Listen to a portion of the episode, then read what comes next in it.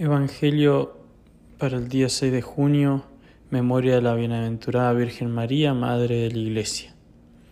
En aquel tiempo, junto a la cruz de Jesús, estaba su madre, la hermana de su madre, María la de Cleofás, y María Magdalena. Al ver a su madre y junto a ella al discípulo que tanto quería, Jesús dijo a su madre, Mujer, ahí está tu hijo. Luego dijo al discípulo, Ahí está tu madre y desde entonces el discípulo se la llevó a vivir con él. Después de esto, sabiendo Jesús que todo había llegado a su término para que se cumpliera la escritura, dijo, Tengo sed. Había allí un jarro lleno de vinagre. Los soldados sujetaron una esponja empapada en vinagre a una caña de hisopo y se la acercaron a la boca. Jesús probó el vinagre y dijo, Todo está cumplido e inclinando la cabeza entregó el espíritu. Entonces los judíos, como era el día de la, de la preparación de la Pascua, para que los cuerpos de los ajusticiados no se quedaran en la cruz el sábado, porque aquel sábado era un día muy solemne, pidieron a Pilato que les quebraran las piernas y los quitaran de la cruz. Fueron los soldados, le quebraron las piernas a uno y luego al otro de los que habían sido crucificados con Jesús.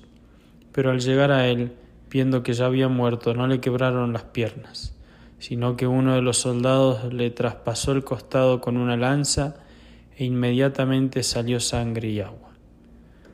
Palabra del Señor. Gloria a ti, Señor Jesús. Jesucristo cuando nos dio todo lo que nos podía dar, quiso hacernos herederos de lo más precioso que tenía, es decir, de su Santa Madre, dice el santo cura de Ars.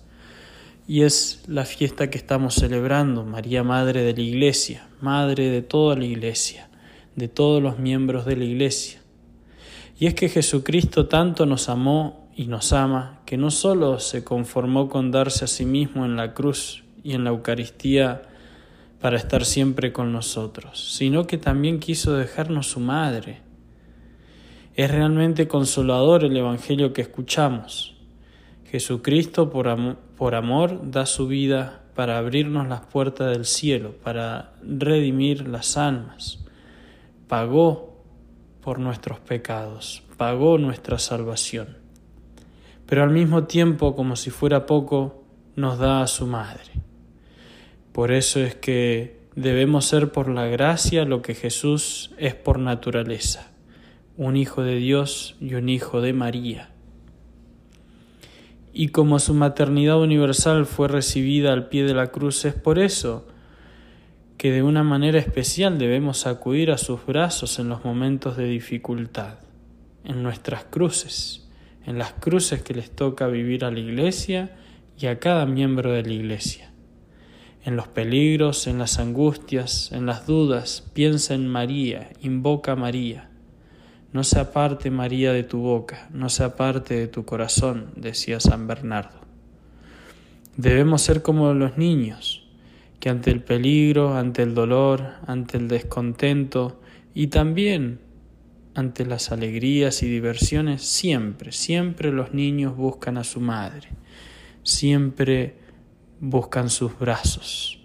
Por eso que en esta festividad de María Madre de la Iglesia renovemos nuestro amor a la Virgen María, renovemos con mayor fuerza nuestras oraciones pidiendo su, su intercesión por la Iglesia, por cada uno de los miembros de la Iglesia, que logremos un día llegar a la vida eterna para alcanzar aquello que Jesucristo es por naturaleza, un Hijo de Dios y un Hijo de María. Que así sea.